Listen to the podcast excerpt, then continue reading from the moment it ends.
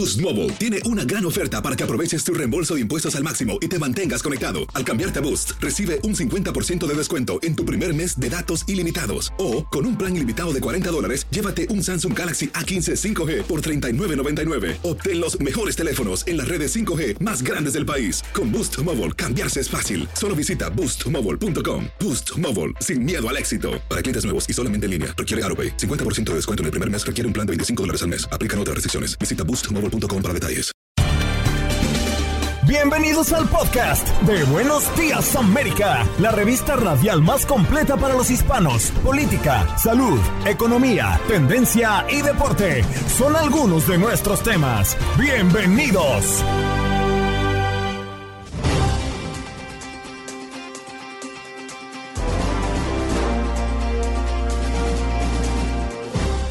Hoy en Buenos Días América y en nuestra conversación con Pedro Rojas, nuestro corresponsal en la Casa Blanca hablamos de los préstamos estudiantiles porque la justicia de Estados Unidos frenó el programa de perdón de deudas, pero aún así, bueno, la Casa Blanca continúa exhortando a las solicitudes de esta condonación. También tuvimos la oportunidad de conversar con Pedro con referencia a las amenazas de Putin que asegura que el mundo afronta la década más peligrosa desde la Segunda Guerra Mundial y a lo cual Estados Unidos responde. Y también hablamos de los beneficiarios del TPS que manifiestan temor ante riesgo de ser deportados.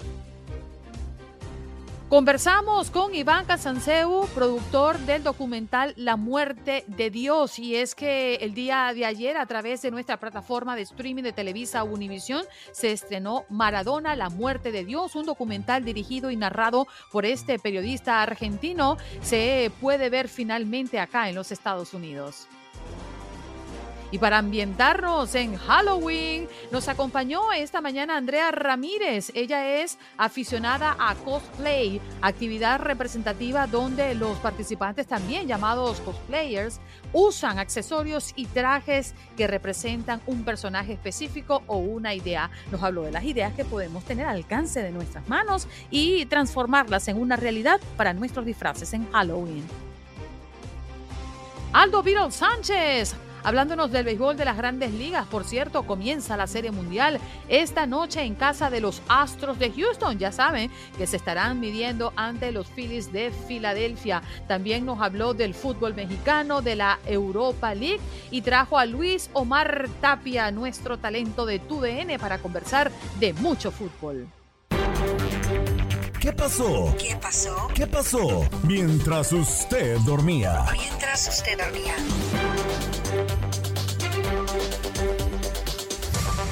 Tormenta de granizo daña un avión con 48 pasajeros en pleno vuelo. Los 48 pasajeros de este vuelo que salió de Santiago de Chile con destino a Asunción en Paraguay vivieron momentos de pánico cuando una tormenta hizo que el avión perdiera un motor y la parte frontal.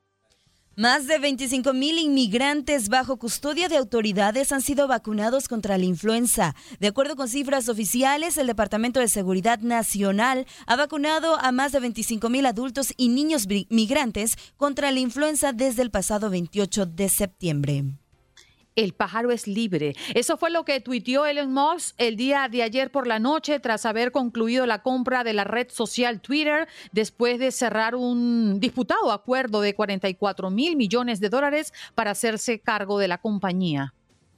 Y activistas consultados por Univision Noticias dijeron que en este momento los titulares de TPS afectados no tienen que hacer nada y que si llega el 31 de diciembre la gente no se quedará desprotegida. Agregaron que todavía falta que la Corte de Apelaciones del noveno circuito emita un fallo final. Es noticia en Nueva York la cultura mexicana que invadió desde ayer el Rockefeller Center, ya que como parte de la celebración de la Semana de México, el consulado de ese país instaló un mega altar de muertos en este lugar. Steve, es el momento, debe renunciar, dicen familiares de Uvalde, quien exigen la salida del director de Seguridad Pública de Texas luego del tiroteo en la primaria Rove. Es noticia también, eh, y lo hemos conversado en la mañana del día de hoy, en el sur de la Florida, que ordenan la evacuación inmediata de un edificio en Miami Beach tras hallar daños en su estructura.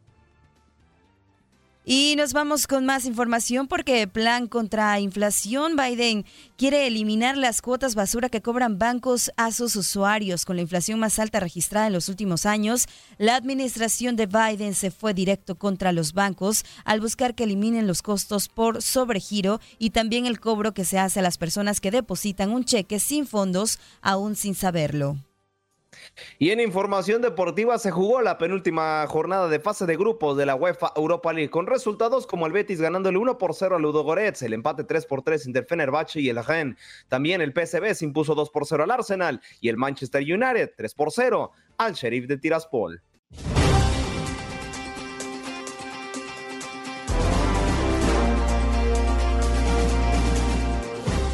Y de inmediato nos vamos con Pedro Rojas, nuestro periodista y corresponsal de Univisión en la Casa Blanca. Pedro, muy buenos días. Qué bonito tenerte esta mañana.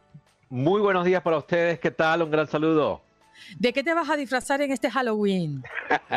Quizás de mí mismo, no me queda otra. De, pero la ironía es que hay una festividad en la Casa Blanca el lunes. Eh, habíamos sido invitados como prensa junto a nuestras familias, pero desafortunadamente a horas del mediodía los niños están en escuela y, es bastante difícil comprometerse para un día de semana. Pero la, la, Casa Blanca, nada más para comentario, va no solamente a recibir a los periodistas en horas del mediodía, sino también va a recibir el día lunes a eh, personal de departamentos de bomberos, de la Guardia Nacional, de departamentos de policía. Así que será una Casa Blanca abierta para celebrar la noche de brujas o el día de Halloween de múltiples formas el lunes. Oye, qué, qué, colorido y qué simpático. Pero vamos a hablar de otras cosas que no han sido simpáticas en las últimas horas, Pedro, y es que una corte de apelación frenó de manera momentánea la condonación de deudas estudiantiles, una iniciativa del gobierno del presidente Biden, pero desde la Casa Blanca se ha instado a que continúen em, solicitando la condonación. ¿En, qué, ¿En, qué, punto está esto y qué es lo que se espera para estas personas que contaban con, con esta ayudadita, no?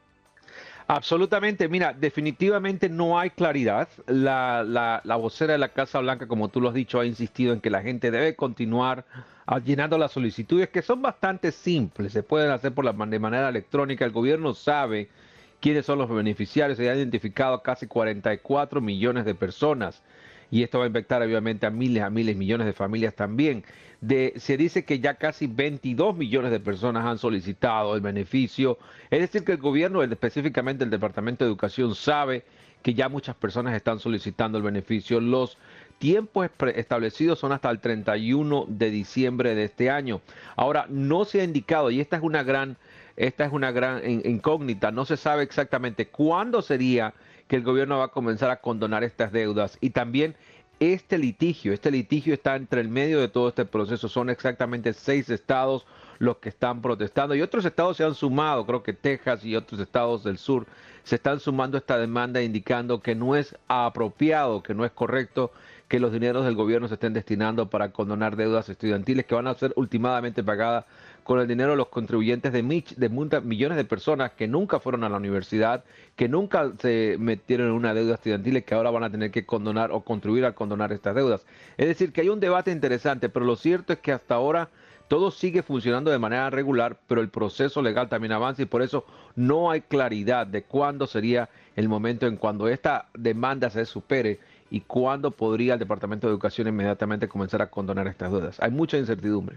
Sí, ya lo vemos. Y muchos de nuestros oyentes también han llamado al programa con esa sensación de desconocimiento, de incertidumbre, de no saber cuál será el destino o el camino a tomar con relación a este tema. Te quiero cambiar el tema, eh, Pedro, porque el presidente de Rusia, Putin, asegura que el mundo afronta la década más peligrosa desde la Segunda Guerra Mundial, entre múltiples amenazas y frases fuertes que ha lanzado al mundo entero. Pero está Estados Unidos recientemente ayer reacciona y mm, dice que habrá consecuencias si Rusia ataca los satélites que usa para comunicaciones. Em, esto parece estar siendo una confrontación hasta ahora de palabras y de amenaza, pero a mí me parece sumamente peligroso. Absolutamente, definitivamente cada día más Vladimir Putin está al borde, como lo describen muchos analistas, y la razón es porque simplemente Rusia ha quedado aislada frente al mundo. Eh, los únicos países aliados son bastante mínimos. Importante decirlo, Bielorrusia, China, Arabia Saudita, algunos otros países que están colaborando de alguna u otra forma, a, Irán, como tú lo puedes notar en esa lista, no, no figuran los países de Europa del Este, los, los países de Norteamérica, que interesantemente constituye más del 50% del consumo mundial. Ese es el gran número que hay que tomar en consideración a la hora de hablar de este tema. ¿Y por qué? Porque Rusia y China y todos dependen del comprador del oeste, el comprador de, Estados Unidos, el comprador de Europa del, del, oeste. Y si no existe ese mercado para Rusia, Rusia se está quedando cada vez más aislado. Ese es el gran problema que tiene en este momento Vladimir Putin. Y como podemos notar, todavía miles de hombres rusos siguen abandonando ese país para evitar ser reclutados dentro del ejército ruso. Así que definitivamente esta es una medida de desesperación, pero lo cierto es que la amenaza existe, se sabe que Rusia tiene un arsenal nuclear bastante grande y que podría usarla en cualquier momento y ese es el gran problema. De hecho, esta semana hizo pruebas, hizo un ensayo con uso de armas nucleares. Estados Unidos estaba notificado, Estados Unidos hizo lo propio en algunos espacios también.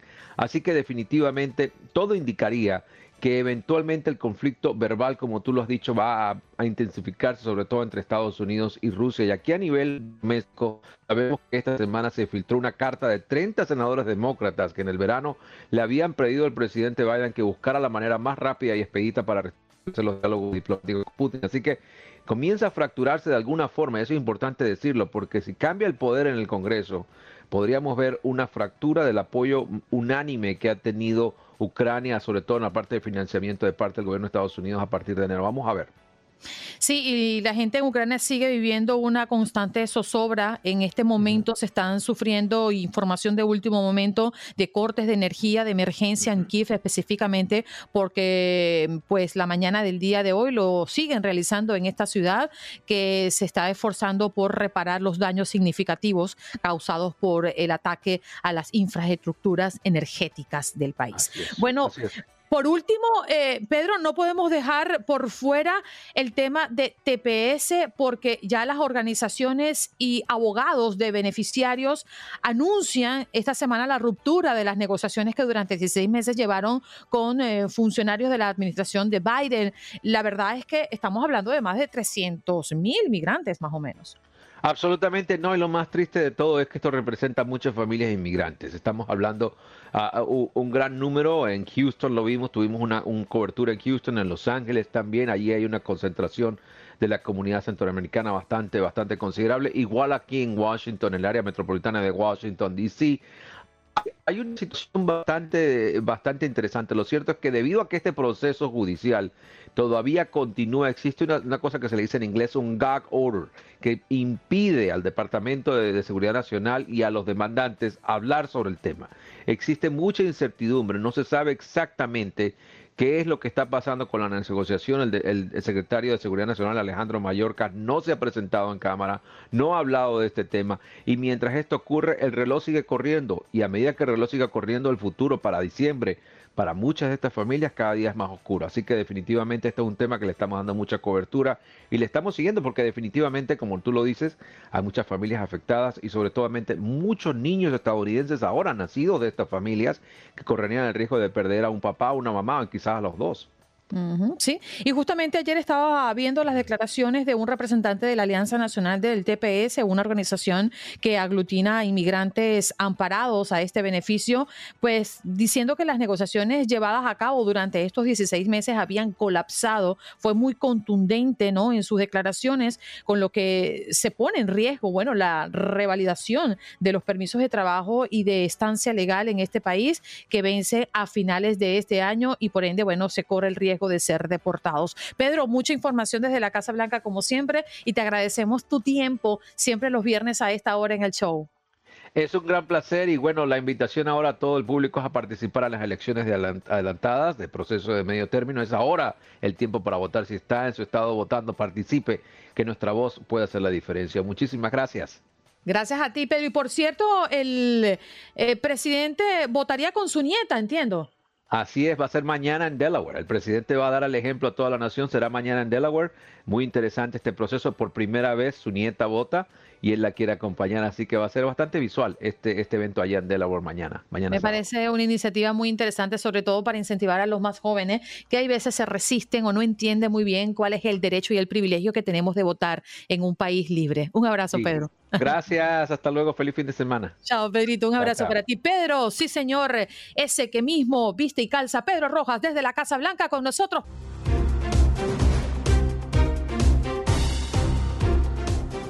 Bueno, nos vamos de inmediato con nuestro próximo invitado. Bueno, es de la casa verdaderamente y a propósito de Maradona, la muerte de Dios, documental dirigido y narrado por el periodista argentino Iván Canseu, que ya está con nosotros. Muy buenos días, Iván, ¿qué tal te va? Muy buenos días, muy contento porque ayer se estrenó justamente el documental que mencionabas, Maradona, la muerte de Dios, la verdadera historia del hombre debajo de la camiseta, se estrenó a través de VIX eh, Plus aquí en los Estados Unidos, ya se había estrenado el año pasado en Latinoamérica a través de Prime Video, así que muy contento, un trabajo periodístico, un documental de una hora y 27 minutos, donde se cuentan los momentos más, yo diría, decisivos de la vida de Diego Armando Maradona. Es un documental, si bien es Maradona, no es un documental de deportes, es un documental donde se habla del ser humano, ¿no? Y qué fue lo que pasó, por qué su vida terminó como terminó. Mm, entendemos que se hace un repaso, Iván, eh, por eh, lo que él enfrentó con las drogas, conflictos con equipos, suspensiones de mundial. Es decir, ¿cuáles son esos pasajes de la vida de Maradona que se verán o se ven reflejados en esta película biografía? Sí, bueno, eh, los momentos más crudos de la vida de Diego Armando Maradona, podríamos decir que su vida ha sido muy amarillista, ¿no? Y en el documental eh, que está dividido en 10 actos o 10 capítulos. Se habla de su infancia, eh, sus malas compañías cuando ya era un adulto, eh, también su ex mujer Claudia Villafañe, las infidelidades, el tiroteo a periodistas en una quinta de Moreno, qué pasó en el Mundial de Estados Unidos 94, por qué fue expulsado de esa Copa del Mundo. y también su supuesta rehabilitación en Cuba, ¿no? Donde Fidel Castro le coloca todo a su disposición para rehabilitarse de la cocaína. Eh, eh, es, un, es, un, documental eh, muy crítico a la vida de Diego Armando Maradona, pero yo lo que descubrí al final es que hay que tenerle mucha empatía y compasión, tanto a él como a su familia, porque me parece que fue un adicto y nunca, nunca pudo superar sus adicciones. Iván, muy buenos días. Eh, ¿Cómo se realizó todo este trabajo de recopilación de información de todo lo que es, pues, esta leyenda del fútbol, ¿no? Para poder lograr eh, lo que se tiene en este documental que estás presentando y, y bueno, seguramente pues fue un trabajo arduo. ¿De cuánto tiempo? Platícanos un poquito. Bueno, yo el documental lo comencé en el 2018 cuando Maradona estaba vivo y, le puse, eh, cuando Maradona estaba vivo, eh, el, título La muerte de Dios, eh, porque en realidad tiene doble sentido, ¿no? Primero porque nunca fue Dios y segundo porque habla de la muerte de la persona, del ser humano, ¿no? Por el consumo de las drogas. fue muy difícil recopilar todo lo que se ve en el documental. Hemos conseguido muchas entrevistas a lo largo de su vida donde se lo ve bien donde se lo ve mal, donde se lo ve muy mal, donde se lo ve extremadamente mal a Diego Armando Maradona, ¿no? Eh, muchos canales de televisión privados en Argentina no nos querían vender los derechos eh, de noticias, nos encontramos con uno que sí, y a partir de ahí fuimos basándonos eh, para conseguir todo lo que, que, fuimos consiguiendo. Otros periodistas sí nos cedieron material, hay fotos inéditas, inéditas hay videos inéditos, hay entrevistados eh, o personas que queríamos entrevistar que no nos quisieron dar la entrevista por miedo a Maradona, que todavía en ese momento estaba vivo. Eh, y Maradona aprobó este documental y Maradona sabe que estás haciendo esto y Maradona esto y lo otro. Bueno, al final la verdad es que después de mucho, pero mucho trabajo, eh, pudimos sacar el documental. Eh, Maradona se muere cuando el documental está en un 70%. Wow. Eh, entonces ahí nosotros aceleramos, sí. Perdona que te interrumpa. Este fallecimiento, ¿no? De alguien tan mediático como lo fue Maradona, pues le da evidentemente un plus, ¿no? Este documental de, de o sea, de por sí ya es realista, pues todavía más realista, ¿no? Con este, con este desafortunado suceso. Sí, la verdad que sí, le da, le da, le dio un plus enorme, ¿no? Cuando yo me enteré que se había muerto, entonces ahí me, los pocos pelos que me quedan en la cabeza se me pararon porque dije, bueno, ahora que tenemos que aprovechar el momento para poder contar la historia y que más gente la pueda ver. nunca, pensé, eh, nunca pensé que lo iba a comprar este, Amazon, nunca pensé que lo iba a terminar comprando VIX. Yo quería contar la historia, porque como argentino me parece que cuando a Maradona lo ponen como un ejemplo, en mi país mucha gente, incluso el gobierno de turno, con monumentos y lo colocan a la altura de un prócer. Hay que decir que futbolísticamente fue uno de los mejores de la historia, para muchos el mejor de la historia del fútbol, para mí el más talentoso de la historia del fútbol, pero no fue un ejemplo positivo, ¿no? Entonces hay que colocar a cada persona donde realmente se lo merece, ¿no? Hay otros grandes ejemplos positivos en la Argentina que están olvidados, como por ejemplo aquellos que combatieron en la guerra de las Malvinas. Entonces me parece que hay que colocar a cada uno en su lugar, ¿no? Eh, el documental desmitifica la figura de Maradona. Tanto miedo tenían de cederme, de venderme material, que yo me acuerdo que un fotógrafo eh, reconocido argentino me quería vender sus fotos eh, de Maradona en la Copa del Mundo y me dice, te las vendo solamente si, me, mm, si me garantizás por escrito que las vas a poner cuando él solamente se muera.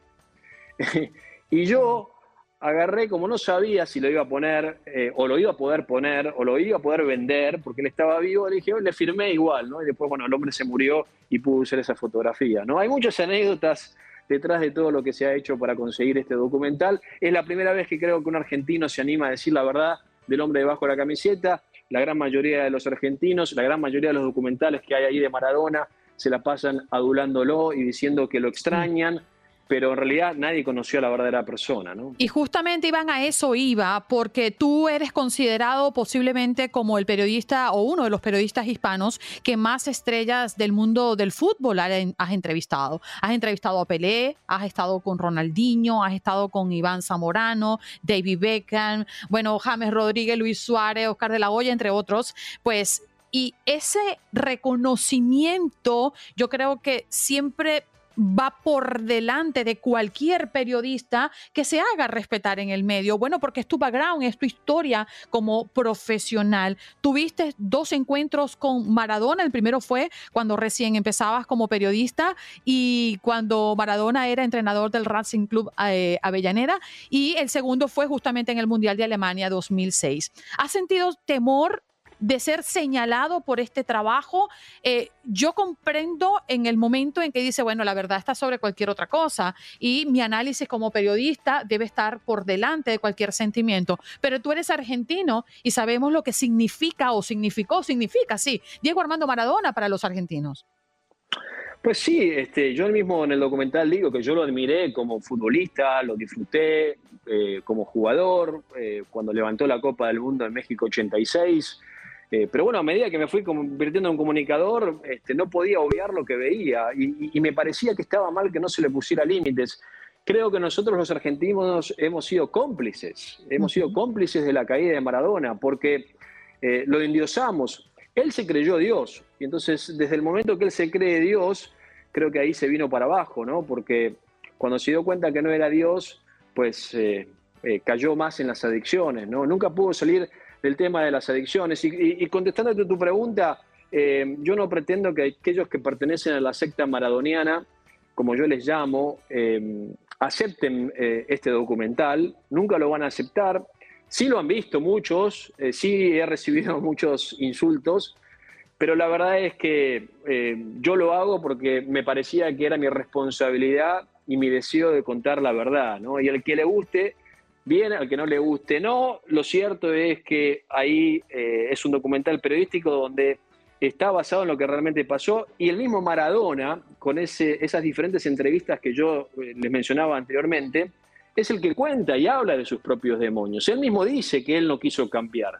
Él mismo dice que Fidel le puso todo para rehabilitarse de la cocaína y no quiso cambiar. Prefirió seguir en las drogas y en las fiestas allí en Cuba. ¿no? Entonces me parece que eh, es la cruda realidad. Se han hecho documentales muy crudos de otras personalidades, no solo del deporte, sino también de la música, ¿no? Eh, por ejemplo, Michael Jackson, no autorizados, eh, porque se busca siempre la verdad, ¿no? y creo que a eso tenemos que apuntar, ¿no? Cada uno tendrá su verdad. En este documental creo que muchas de las verdades las cuenta el propio Maradona, ¿no? Iván, supongamos yo soy alguien que no ha visto el documental, ya tengo VixBlogs, ya tengo diferentes plataformas donde verlo. Eh, ¿Hay algún tipo de contexto para antes de ver este documental o 100% esta producción audiovisual se dedica a explicarte un poco el lado personal, el lado de Diego Armando Maradona, que a veces no, no vemos, ¿no? Uno, como analista deportivo siempre se enfoca en lo deportivo, pero también lo personal. ¿Necesitamos ver algún tipo de background antes de, ver este documental o es 100% para incluso las personas que ni les gusta el fútbol? Sí, eh, es una muy buena pregunta. La verdad es que eh, es un documental de un ex futbolista, un ex astro del fútbol mundial, pero no tiene nada que ver con el fútbol, ¿no? O sea, eh, ya, vimos todo lo que hizo Maradona con la pelota, ¿no? Lo único que está enfocado en el fútbol es que en realidad es separado de lo que él hacía en la cancha, es la expulsión del Mundial de Estados Unidos 94. Creo que eh, se han inventado muchas historias de qué fue lo que pasó ahí, si había una mano negra, si estaban encima de él, si lo quería, le querían hacer daño. Pero yo creo que el documental también aclara un poco qué fue lo que pasó, esa enfermera que entra al campo de juego y se lo lleva para el antidoping. Eh, creo que uno tiene esa sensación de quién fue realmente la persona Diego Armando Maradona. Yo lo que descubrí es que sufrió mucho durante casi toda su vida, que no fue una persona feliz. Eh, que es muy triste su historia. O sea, yo, yo soy argentino, yo cambiaría la Copa del Mundo del 86 porque él hubiese sido una, una persona feliz. Eh, y, me parece que no lo fue, ¿no? Eh, de hecho, se muere solo, muy lejos de las personas que realmente lo amaban, que eran sus hijas, ¿no? También se habla mucho de, de su ex esposa Claudia Villafañe, y me parece que fue, es, porque está viva, es una gran mujer que trató de ayudarlo y, y sacarlo y rescatarlo, pero la verdad es que cuando la persona que es adicta no quiere, no se puede, ¿no? Mm, Iván, y si lo estuviésemos eh, teniendo acá en este plano, el próximo domingo cumpliría 62 años Diego Armando Maradona. Sí, 62 años. Eh, algunos dirían, bueno, vivió demasiado por los excesos que tuvo. Bueno, en los 40 casi se muere por una sobredosis. Eh, su vida ha sido llena de escándalos, ¿no? su, su, vida ha sido un sub y creo que a él lo alimentaba eh, esa adulación permanente que recibía mientras él jugaba la pelota y mientras él físicamente se encontraba entrenando, pues tapaba mucho lo que le iba a pasar después. Claro. Iván, tú sabes que el tiempo en televisión y en radio es lapidario, viene el corte, ya tú sabes. Iván, gracias por dedicarnos estos minutos y estaremos viendo este eh, increíble, increíble película biografía de Maradona. Muchas gracias. No se lo pierdan, la muerte de Dios. Gracias. A través de VIX Plus. Ya regresamos.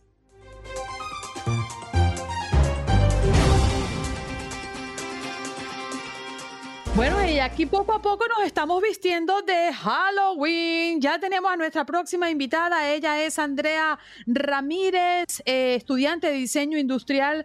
Eh, bueno, la tenemos acá y qué bonito que hoy vengas a acompañarnos, Andrea. Eh, buenos días, ¿qué tal?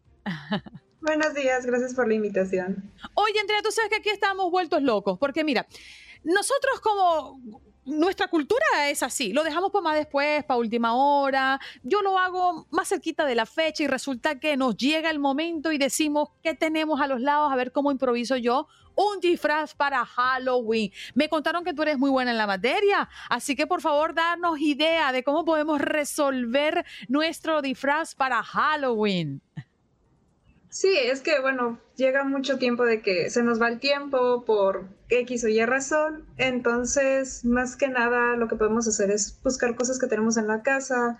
Una de las mejores ideas es usar materiales reciclados. Podemos encontrar que hay las cajitas que nos llegaron de paquetería, la, el papel que tenemos por ahí dando vueltas. Entonces, más que nada es tener cierto nivel de creatividad porque no necesariamente necesitas gastar mucho dinero o tener materiales muy caros para que salga algo, algo bien, sino más bien es como la creatividad de ver cómo le hago y cómo le hago y al final tu resultado puede ser muy, muy bueno. Fíjate, Andrea, para poner un poquito más en contexto el por qué estás aquí, ella es aficionada al cosplay, actividad representativa donde los participantes también llamados cosplayers usan accesorios y trajes que representan un personaje específico o una idea. Pero amplíenos más esta información, eh, Andrea, la verdad es que me llama mucho la atención y para los que están en YouTube están viendo imágenes de lo que se trata. A ver, te escuchamos, Andrea.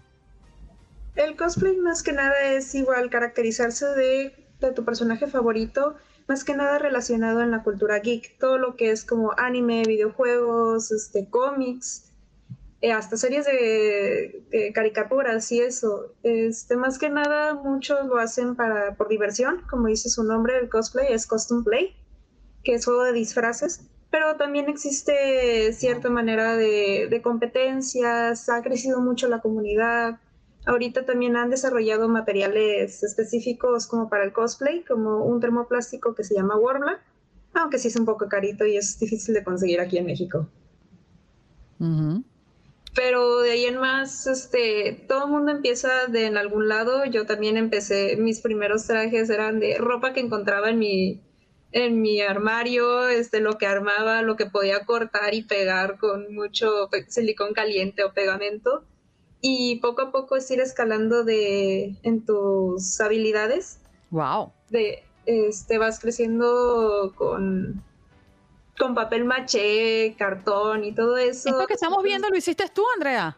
Sí, está hecho con goma eva.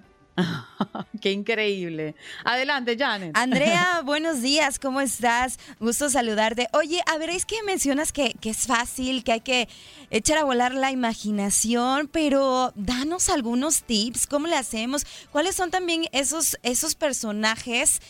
Eh, y esos disfraces pues más solicitados o los que también pueden ser más sencillos de, de, hacer y que bueno podemos tener un buen disfraz que también ahí nos pueda sacar del apuro en, para esta fiesta de Halloween y que nos haga lucir también.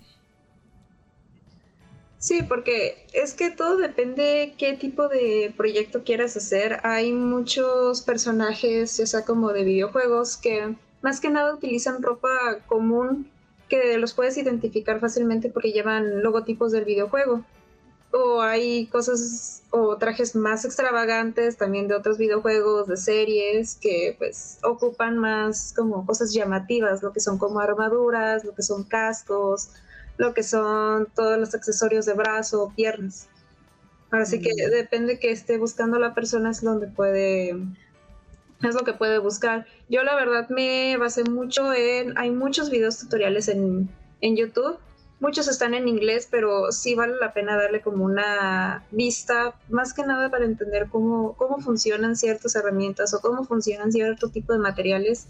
Y de ahí es donde tú empiezas a ver, ok, entonces si hago algo así, ¿cómo, cómo lo puedo modificar? ¿O cómo lo puedo hacer?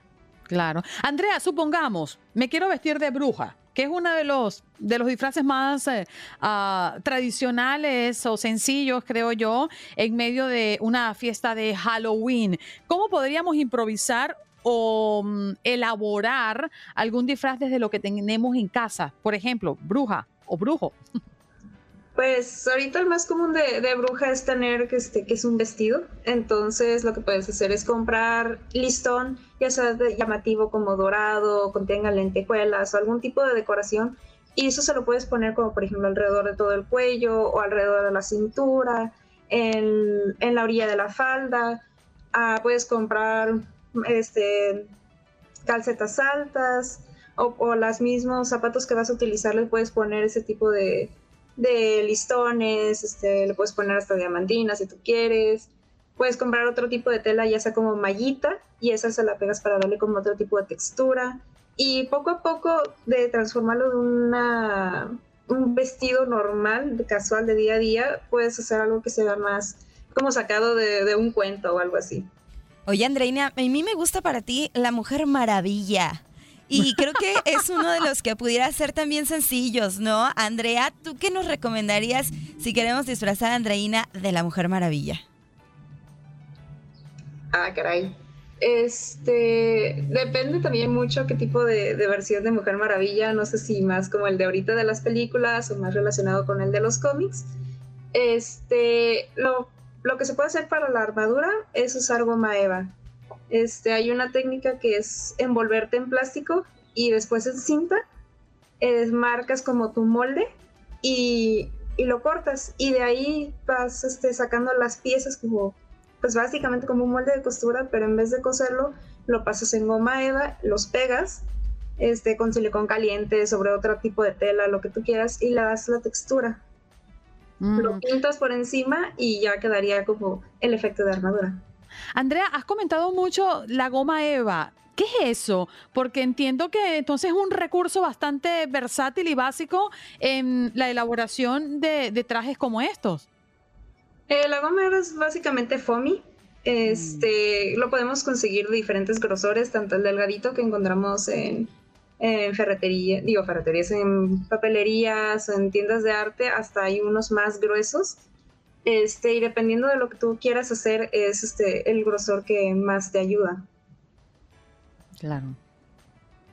Bueno, la verdad es que es fantástico y para los que están solo en la radio y no están viendo lo que estamos viendo nosotros en YouTube, nos han presentado pues unas opciones increíbles que uno dice, wow, esto no es comprado, hecho en fábrica o hecho por expertos en disfraces. Pues no, Andrea Ramírez, quien es aficionada al cosplay, esta actividad representativa donde los participantes también llamados cosplayers usan accesorios y trajes que representan un personaje específico o una idea nos ha venido a abrir la mente un poco, ¿no? De lo que se trata y de lo que se puede lograr. Lo estamos viendo aquí, por ejemplo, ¿qué es esto? Andrea, si nos lo podrías explicar. Eso es un cosplay de un personaje que se llama Symmetra del videojuego de Overwatch. Es un skin específico que se llama Oasis. Cuando salió, de verdad me enamoré mucho de ese, de ese traje. Dije, me gusta todo lo que, el dorado, me gusta todo lo llamativo que es. Entonces intenté pues recrearlo. Qué belleza. Este es uno de mis primeros proyectos más grandes que hice y no considero que me salió tan mal para, para ser como de lo más grande. De hecho, creo, creo que mi parte favorita de todos los trajes es hacer este, los props o los complementos. En ese caso es el arma. Mm, ¿Y cuánto te podría costar hacer un traje como este, por ejemplo? Mm, no recuerdo exactamente cuánto me salió, pero los cosplays pueden variar dependiendo materiales que ya tengas en casa como materiales que quieras comprar. Pueden salirte desde 100 pesos o menos hasta... Uy, hay personas que hasta no tienen límite de, de, dinero. Hay unos que se pasan de 2, 3 mil pesos o más pero se nota a veces en el resultado de la, calidad de las cosas. Claro, y tiene mucho que ver si tienes eh, elementos en tu casa que puedas aprovechar, que sean reciclables y que no tengas que gastar, ¿no? Para comprar la materia prima y así crear eh, eh, tu disfraz. Adelante, Janet. Sí, Andrea, ¿hay alguna tendencia para este 2022? ¿Algunos personajes o algo que, que estén ahorita de moda y que los vayamos a ver ahí muy, recurrentes en las, las fiestas de Halloween? Pues como tal, no creo. El único que se me viene a la mente es ahorita hay una serie muy popular japonesa que se llama Chainsaw Man. Y he visto muchas personas empezar a hacer como su, su cosplay en ese aspecto. Entonces no sé si, si vaya a haber gente más gente de lo normal disfrazada de eso, lo cual estaría muy padre, el diseño está muy bonito. Sí, y yo creo que las series han recobrado, más allá de que son, no son series de terror específicamente, pues recobran como ese espíritu para mm, que las personas también sigan a esos personajes y se disfracen un día como Halloween. Eh, por ejemplo, mm, eh, esta serie eh, coreana que fue muy exitosa en Netflix, por ejemplo, ay, se me fue la el nombre. Bueno, y, yo ahorita he visto acá en las tiendas de los Estados Unidos una cantidad de disfraces de personajes de serie, que son series que salieron una vez y no salieron más nunca, pero fueron tan exitosas que la gente sigue pues eh, a, esos personajes y se disfrazan en, un Halloween, por ejemplo. Sí, yo creo que hay una tendencia también de que como porque pues el Halloween básicamente son cosas de terror y todo eso, pero ya como que la gente como que está harta, yo creo que se está repitiendo lo mismo y dice, ok, bueno, pero si a mí me gusta esto y es Halloween, la idea de Halloween es disfrazarse, porque no podría ser este tal personaje o tal otra cosa que no fuera específicamente de terror? Entonces de ahí yo creo que va la tendencia a, a ya querer hacer más de series, de otros videojuegos, de películas y ese aspecto. Sí, y yo creo que bueno, hay disfraces que finalmente son tradicionales y que se siguen año tras año, como el de calabaza, obviamente para los niños más pequeños, eh, Toy Story, El Rey León, Abuelas y Abuelos, los astronautas, que creo que son disfraces que no pasan de moda, como la muñeca de nieve, por ejemplo, eh, la panza de calabaza, en fin, yo creo que hay muchos que son muy tradicionales, sobre todo para los más pequeños de la casa. Andrea, muchísimas gracias por conectar con nosotros esta mañana y estoy verdaderamente sorprendida de las cosas que pueden lograr.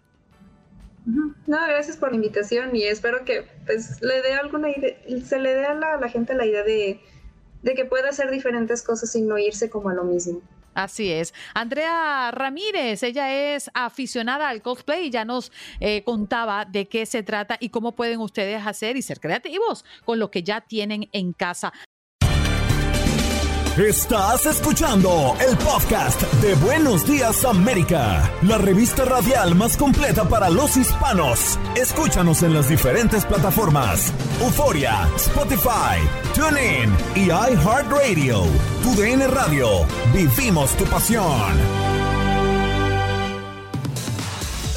Como dicen los grandes, la liga se gana partido a partido. Partido a partido. En Buenos Días América, Contacto Deportivo. Boost Mobile tiene una gran oferta para que aproveches tu reembolso de impuestos al máximo y te mantengas conectado. Al cambiarte a Boost, recibe un 50% de descuento en tu primer mes de datos ilimitados. O, con un plan ilimitado de 40 dólares, llévate un Samsung Galaxy A15 5G por $39.99. Obtén los mejores teléfonos en las redes 5G más grandes del país. Con Boost Mobile, cambiarse es fácil. Solo visita boostmobile.com. Boost Mobile, sin miedo al éxito. Para clientes nuevos y solamente en línea, requiere AroPay. 50% de descuento en el primer mes requiere un plan de 25 dólares al mes. Aplican otras restricciones. Visita boostmobile.com para detalles.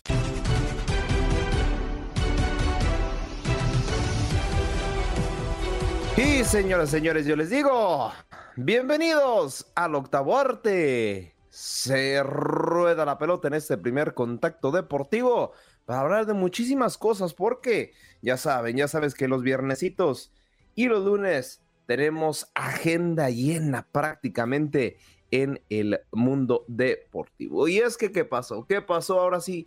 No rueda la pelota, más bien rueda el disco, se desliza el disco por la pista de hielo porque la NHL se jugó en una jornada más, así es, de esta mm, ya prácticamente pues recta inicial de lo que viene siendo la National Hockey League, tanto la NHL como la NBA apenas inician actividades mientras que la NFL y la eh, MLB, pues bueno, la NFL vamos a mitad y la MLB ya está prácticamente en sus últimas instancias. Pero bueno, ¿quién mejor que nos hable? ¿Quién mejor que nos hable del deporte? Porque tenemos un máster como todos los viernes, nuestro queridísimo Max Pérez Jiménez. Max, ¿qué tal? ¿Cómo estás?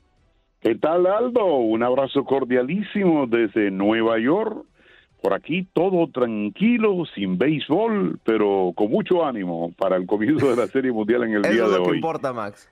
claro, claro, claro. Tenemos que ser amantes del deporte y, por supuesto, aunque fuimos eliminados, pues eh, hoy estamos listos para escuchar, vivir a través de eh, TUDN, la Serie Mundial de Béisbol entre Houston y los Phillies de Filadelfia. Por lo menos tenemos un equipito de la, de la zona, Aldo. Tenemos a los Phillies de Filadelfia por ahí.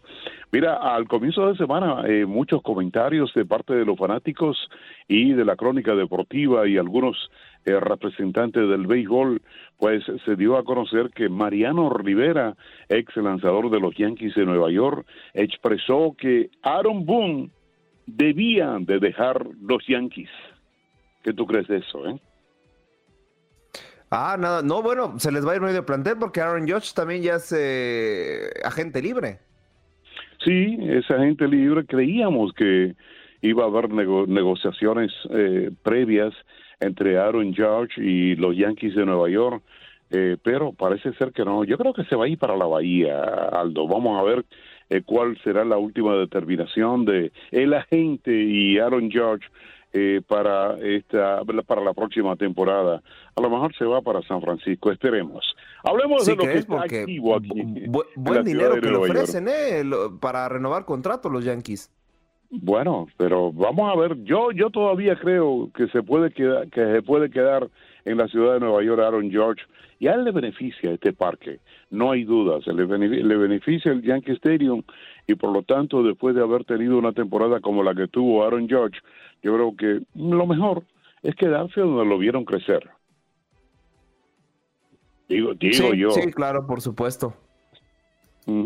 Hablemos un poquito de básquetbol. Qué bueno ha estado el comienzo del básquetbol en la ciudad de Nueva York, pero para los Knicks de Nueva York que han conseguido tres victorias y solamente una derrota y esta noche eh, se preparan eh, estarán visitando nada más y nada menos que al Bucks de Milwaukee a las 8 de la noche. Partido interesante para el comienzo de fin de semana. Anoche viví un partidazo de básquetbol entre los Knicks de Brooklyn y eh, los Dallas, eh, los, los Marbury Dallas.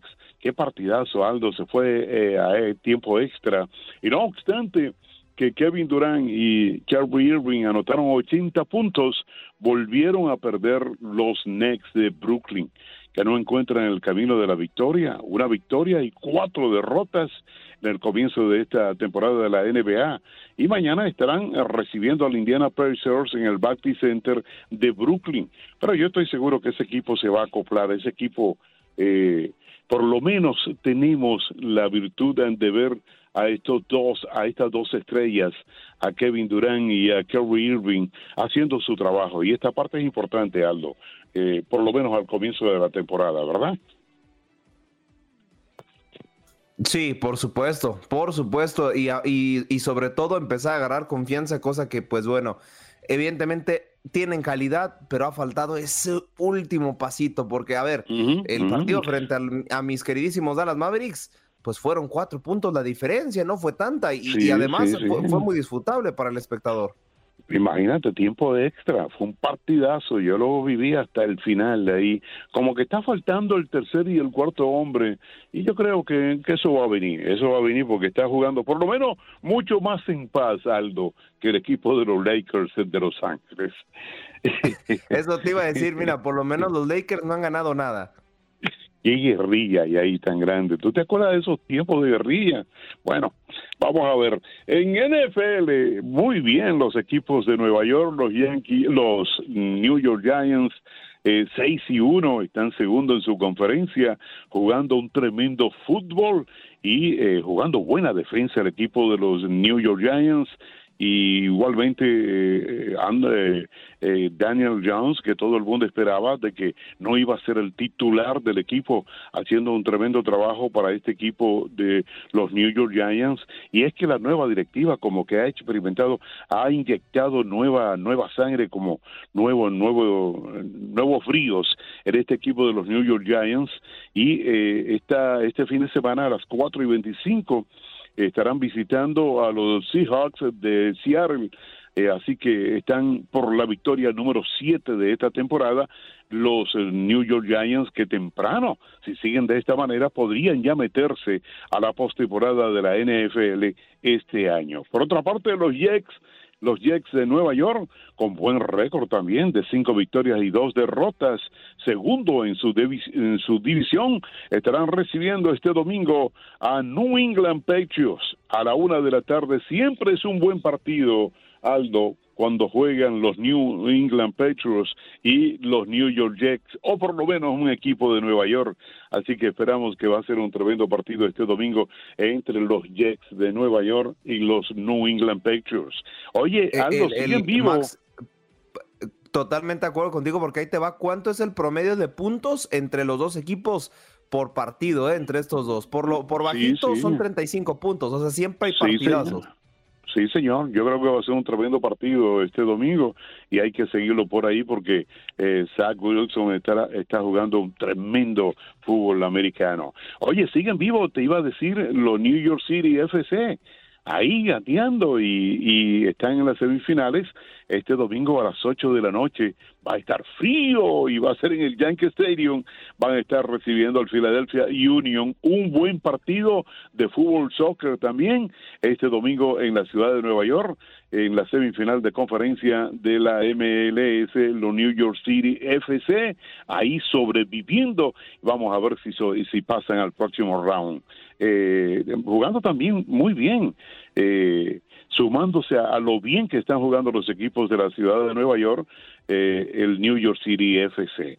En hockey, en hockey, pues la cosa sobre hielo van tranquilo ahí con sí, con sa, tras y tres los Rangers de Nueva York. Mañana a las dos de la tarde estarán visitando a tu equipo Dallas Stars. Eh, siempre, es un, siempre es un buen partido entre Dallas y Nueva York. Mi equipo son los Canucks. Yo, yo soy ah, Canuck hasta la muerte. ok, ok. Por otra parte, los Islanders eh, a las 7 de la noche hoy estarán visitando a Carolina Hurricanes y el New Jersey Devils reciben hoy a las 7 de la noche a Colorado Avalanche. Esta noche será la noche de la herencia hispana en el Prudential Center en el hockey sobre hielo, así que hay que estar celebrando con los Devils de New Jersey esta noche y así comienza el fin de semana en la ciudad de Nueva York, Aldo, en cuanto al deporte. Me voy con Filadelfia, ¿eh? Vamos a ver si los Phillies se logran imponer al conjunto de los Astros que hoy precisamente arranca la Serie Mundial a través de la señal de TUDN Radio. Pues buenos, Tú que eres de Nueva York, ya estás al pendiente y al corriente de lo que pasa con todos tus equipos de la Gran Manzana. Así que, bueno, como siempre, es un placer tenerte en tu casa, Max. Buenos días, América. Aldo, un abrazo, feliz viernes y muchas gracias. De primero nos ponemos el casco, nos ponemos nuestra chaqueta y agarramos el volante que la defendemos la escudería de TUDN Radio porque ya se va a rodar, se va a llevar a cabo el Gran Premio de México este domingo 30 de octubre a las 3 de la tarde tiempo del este. Ya las celebridades están listas y preparadas desde sus lugares. Y por ahí hay eh, declaraciones polémicas por parte de Charles Leclerc porque dice que Red Bull se encuentra algo extra los domingos, pero que se están acercando precisamente a su trabajo. No sé si por ahí a qué se refiere que pues evidentemente Red Bull está un escalón adelante con grandes actuaciones de Max Verstappen y el mismo Sergio Pérez. No sé si por ahí Charles ya esté eh, tendiendo la cama, pero pues también me gustaría citar más de lo que he dicho. Eh, parece que siempre encuentran algo el sábado al domingo y nosotros aún no lo hemos encontrado, pero lo estamos consiguiendo pues evidentemente, evidentemente, perdón, reflejando que pues se ven ligeramente inferiores de cara a estos, eh, a este enfrentamiento como tal. Pero, pues bueno, les reitero, este domingo se juega el Gran Premio de México, donde esperemos que Sergio Checo Pérez pueda imponerse. Pasamos, dejamos de un lado el volante y ahora anotamos de tres, porque la NBA se juega en una fecha más y solamente recordarles que el eh, técnico Popovich, así es, aquel que dirige a los San Antonio Spurs, mira nada más, 27 años al frente del club, haciendo una Sir Alex Ferguson, pero en el básquetbol. Y precisamente hoy cumplirá 2051 partidos dirigidos, convirtiéndose en el tercero con más encuentros en fase regular. Así que desde que llegó hasta estos momentos, el buen técnico Popovich no ha, eh, así lo cataloga la prensa, ha conservado su ironía y la pasión que lo que caracteriza a este estratega. Pero alguien, alguien que sabe mucho de NBA, nuestro máster en la disciplina, Tate Gomeluna, nos tiene, nos tiene preparado una pieza de lo que será la previa este viernes en la NBA.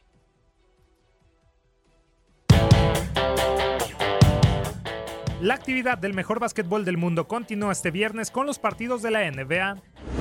Los Milwaukee Bucks, que tienen récord de tres victorias y ninguna derrota, buscarán mantener el invicto en su próximo enfrentamiento ante los New York Knicks, que también tienen una racha de tres encuentros sin caer. Los de Wisconsin llegarán al juego luego de vencer a los Brooklyn Nets por marcador de 110-99, gracias al doble doble de Giannis Antetokounmpo que se fue con 43 puntos y 14 capturas de balón. Por su lado, los Knicks, que han amarrado Obi Topping hasta el 2024, aparecerán con el triunfo sobre los Hornets por 134-124, con los 27 puntos, 7 rebotes y 13 asistencias de Jalen Brunson. El choque iniciará a las 8 de la noche del este.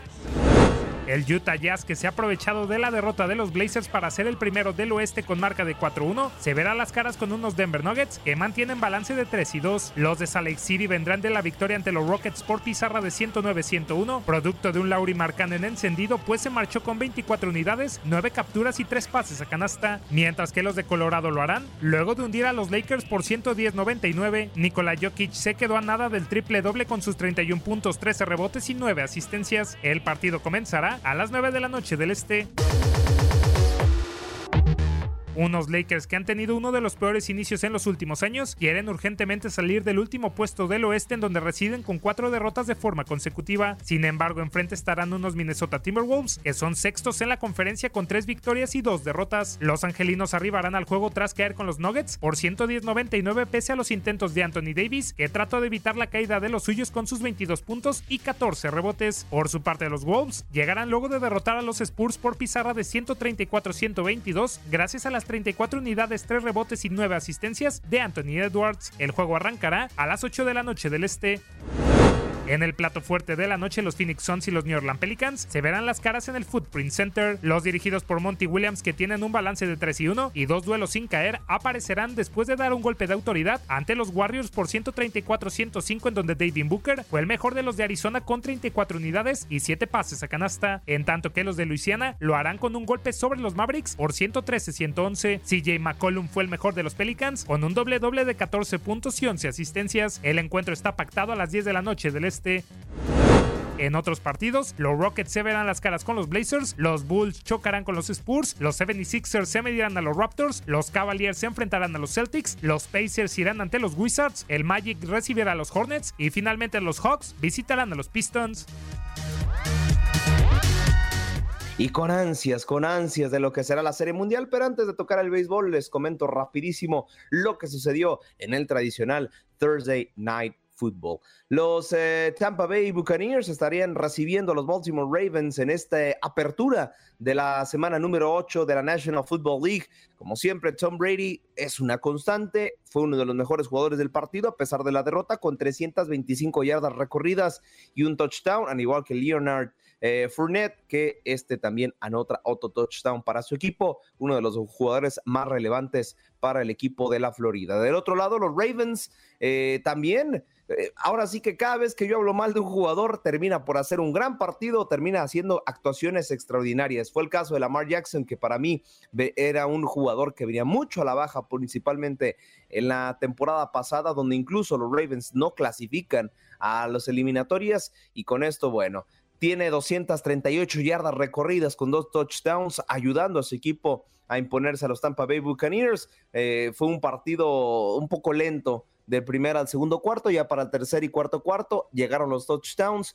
principalmente para el equipo de Baltimore, donde pues se imponen y siguen liderando la conferencia americana del norte. Pero bueno, dejamos, dejamos de un lado la armadura, el casco y el ovoide, porque agarramos el bate, agarramos nuestra cachucha y pegamos un hit que hoy arranca la Serie Mundial a través de la señal de TUN Radio. Recuerden que nosotros somos la casa oficial del MLB en Estados Unidos y en Puerto Rico. Así que reitero, hoy a partir de las 8 con 3 minutos tiempo del este podrán vivir este grandísimo encuentro entre los Houston Astros y el conjunto de los Phillies de Filadelfia. Vamos a escuchar rapidísimo algunas declaraciones de los eh, autores, de los principales protagonistas de, este de, perdón, de estos grandísimos partidos. Primero vamos con el equipo local, con los Houston Astros, porque José Altuve, uno de los principales artífices de que la ciudad espacial llegara a estas instancias, comenta eh, habló precisamente con nuestros compañeros de la estación local de Houston 93.3 FM. Así que escuchemos sus palabras. Sí, no, claro, es un poco inusual, pero nos ha funcionado bastante bien hasta el momento. Hemos estado practicando todos los días y poniendo lo mejor de nosotros en cada práctica para mantenernos en timing para salir a jugar de la manera que lo hemos estado haciendo. No, yo creo que mucho, de todas las series mundiales se aprende algo nuevo, de todas las postemporadas se aprende algo. Eh, son experiencias que se van a quedar con nosotros a lo largo de nuestra carrera, nuestra vida. Y estoy, ¿qué te puedo decir? Más que contento de estar en otra serie mundial.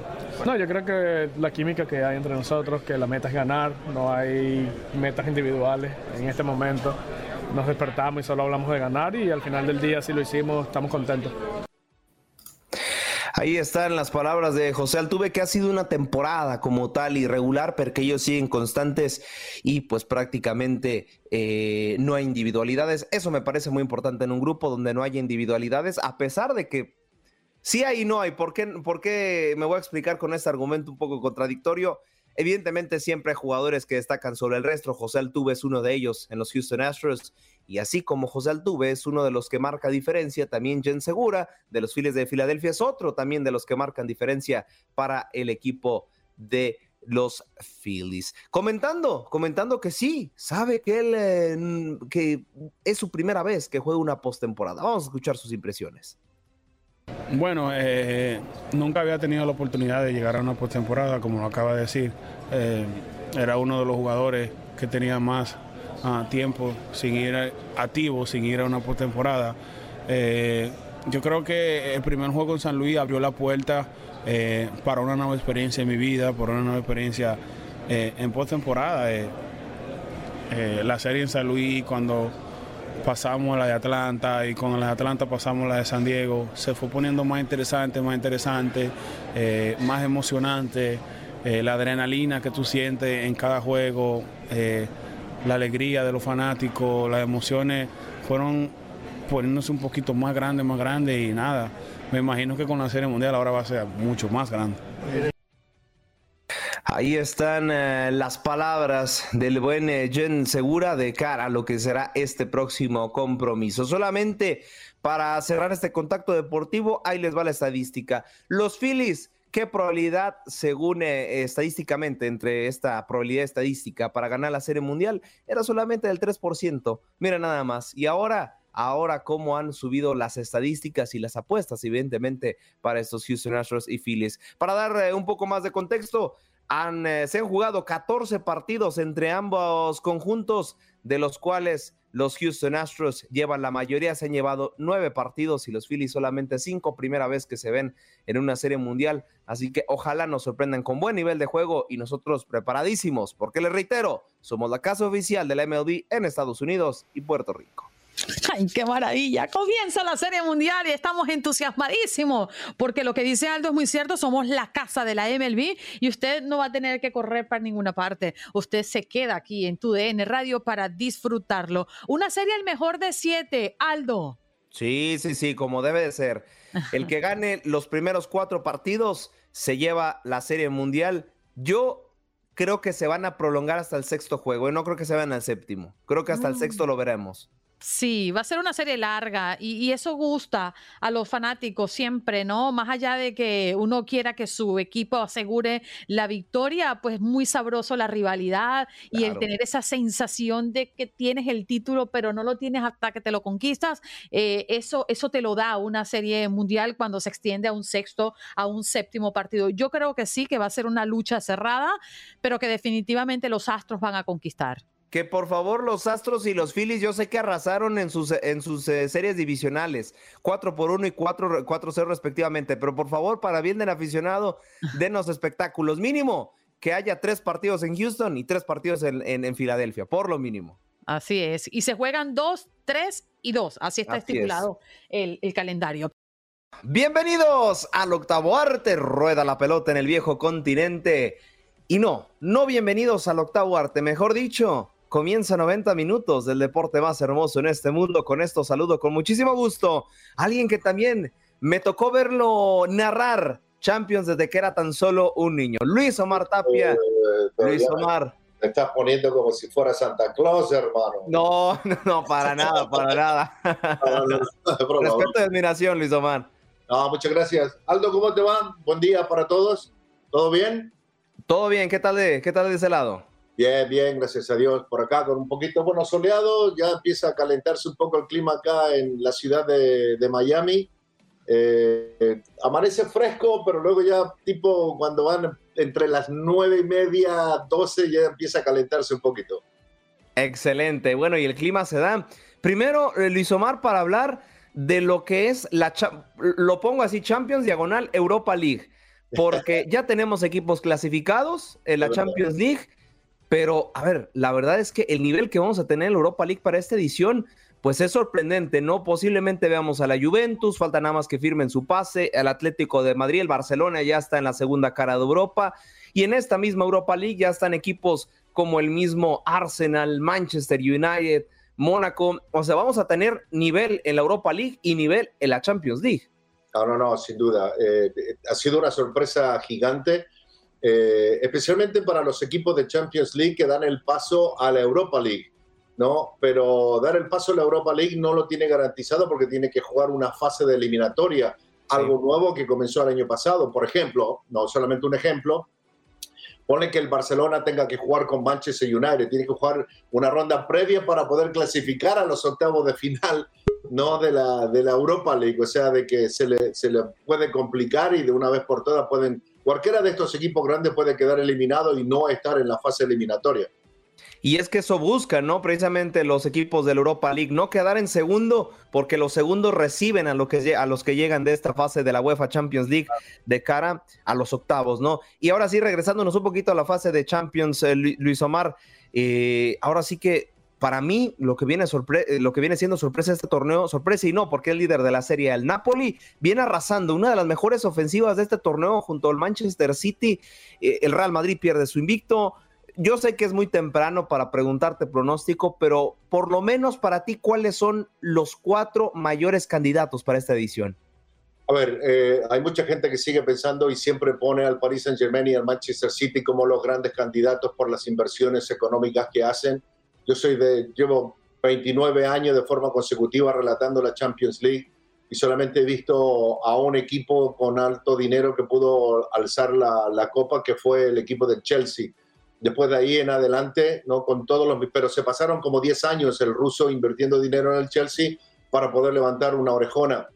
El Paris Saint Germain y el equipo del Manchester City siguen haciendo lo mismo, rompiendo las cuentas bancarias, ¿no? Eh, y con muchas dudas acerca del el, el, fair eh, play financiero que existe en UEFA, si es correcto o no lo que hacen. Más allá de eso, me parece que tienen eh, equipos, un plantel lleno de estrellas, pero yo siempre pienso que los históricos, los de peso, son los que siempre tienen eh, un paso por delante de las inversiones de, equipos que pertenecen a estados.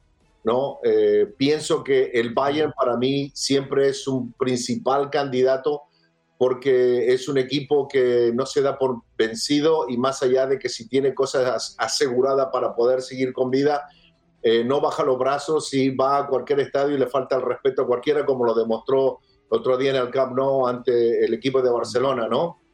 Eh, creo que el equipo de Real Madrid, más allá también de, que a lo mejor no tiene el plantel que tienen otros equipos, pero eh, su historia juega y lo viene demostrando en, los últimos dos años. Cuando se fue Cristiano Ronaldo, todos pensaban, no, este equipo se va a venir abajo creo que fue al revés. Se fue Messi y el Barcelona se vino más abajo de lo que ya estaba cuando estaba Messi ahí. Eh, al contrario, eh, en el equipo de Real Madrid, jugadores como Vinicius, Rodrigo y el mismo Benzema, como que encontraron una segunda vida, ¿no? Porque siempre eran eh, secundarios a lo que hacía Cristiano Ronaldo. De acuerdo. A ver, creo que, que, esos dos equipos están por delante de los otros dos que mencioné, el Paris Saint Germain y, y Manchester City. Eh, pero creo que esos cuatro para mí deberían ser los cuatro candidatos que jueguen la final en Estambul. Y bueno, nos eh, montamos un avión, Luis Omar, y nos venimos a territorio mexicano porque ayer a través de las pantallas de TUDN se jugó la gran final Toluca-Pachuca. Bueno, desde el clausura 2015 que un equipo no metía cinco goles en una final en un partido ideal. Fue el caso de Santos precisamente frente a Querétaro. Lo volvemos a ver. Luis Omar, tú que tienes mucho mayor colmillo para el deporte que, tu servidor, eh, ¿hay algún tipo de posibilidad para que Toluca meta cuatro goles y por lo menos obligar a tiempos extras en la Bella Irosa? ¿O para ti la llave ya está definida? Bueno, eh, podríamos pensar ahora mismo en, blanco y negro que esto ya está definido y que deberían entregar el, trofeo como campeón al equipo de, de Pachuca pero yo soy de los que siempre pienso que los partidos tienen 90 minutos, especialmente ahora que final ida y vuelta son 180. Tiene 90 minutos de vida el equipo de Toluca. Eh, y, si a, ellos le metieron 4 o 5 goles en 45 minutos, ¿por qué Toluca no puede salir de la misma forma y convertir 4 o 5 goles también en, en, en, el estadio Hidalgo? Eh, ¿Es difícil? Sí, muy difícil. Eh, antes de esta final se habló mucho acerca de que no era una final interesante, de que nadie la iba a ver. Al contrario, ¿no? Eh, dos de los equipos que mejor jugaron al fútbol, más allá de que el equipo de Toluca en la parte final de su clasificación a, a la liguilla, eh, que le había costado un poco, pero demostraron jugar muy buen fútbol, especialmente el equipo de Pachuca. Se hablaba mucho acerca del América, que el América, que le va a pasar por encima a todos, y que finalmente no pudo con un equipo que se paró muy bien en, en- en el estadio Azteca. Entonces, yo soy de los que pienso que lo- lo- los resultados se pueden dar vuelta, pero ahora todo depende del técnico. Yo creo que Nacho Ambriz, por momentos, eh, eh, es el responsable de, de la goleada. Eh, creo que no paró muy bien al equipo, sabiendo de que iba a enfrentar un equipo muy rápido, muy veloz, especialmente por las bandas. Entonces creo que ahí va a tener que controlar. Yo, eh, para dar vuelta a este partido, si lo hace en 90 minutos, en los primeros 20, 25 del primer tiempo, por lo menos va a tener que ir ganando un 2 a 0 o un 3 a 0. De acuerdo contigo, Luis Omar. Pues bueno, como siempre, aquí es tu casa. Eh, buenos días, América. Muchísimas gracias. Ah, gracias a ti, Aldo, y a todos ustedes. Y con gusto, cuando quieran, inviten más seguido, ¿no? Ah, por supuesto, te, te reitero, aquí tienes tu casa. Y antes de despedirte totalmente, Luis Omar, ¿dónde te vamos a escuchar o ver este fin de semana? Bueno, este fin de semana yo voy a estar con mi nieto porque hay uno que le está gustando el polo. Voy- pero fíjate lo que voy a hacer. Ma- El día sábado voy a ver Argentina-México en un partido de polo aquí en la ciudad de Wellington, en la Florida. Así que me voy a llevar a mi nieto. Tengo libre el fin de semana. Pero la próxima tenemos todos los partidos de la Champions League, de la Europa League. Y les digo una cosa, el próximo fin de semana no se pueden perder la gran final de la MLS solo con nosotros. Ahí está, cómo no, la final de la Major League Soccer. Bueno, ahora sí, reitero el agradecimiento, Luis Omar. No, placer, fuerte abrazo. Ahí lo tienen a Luis Omar Tapia, leyenda de la narración de la UEFA Champions League. Gracias por acompañarnos en nuestro podcast. Buenos días América. Y recuerda que también puedes seguirnos en nuestras redes sociales. Buenos días AM en Facebook y en Instagram. Arroba Buenos días América. AM. Nos escuchamos en la próxima. Boost Mobile tiene una gran oferta para que aproveches tu reembolso de impuestos al máximo y te mantengas conectado. Al cambiarte a Boost, recibe un 50% de descuento en tu primer mes de datos ilimitados. O, con un plan ilimitado de 40 dólares, llévate un Samsung Galaxy A15 5G por $39.99. Obtén los mejores teléfonos en las redes 5G más grandes del país. Con Boost Mobile, cambiarse es fácil. Solo visita boostmobile.com. Boost Mobile, sin miedo al éxito. Para clientes nuevos y solamente en línea, requiere AroPay. 50% de descuento en el primer mes requiere un plan de 25 dólares al mes. Aplican otras restricciones. Visita boostmobile.com para detalles.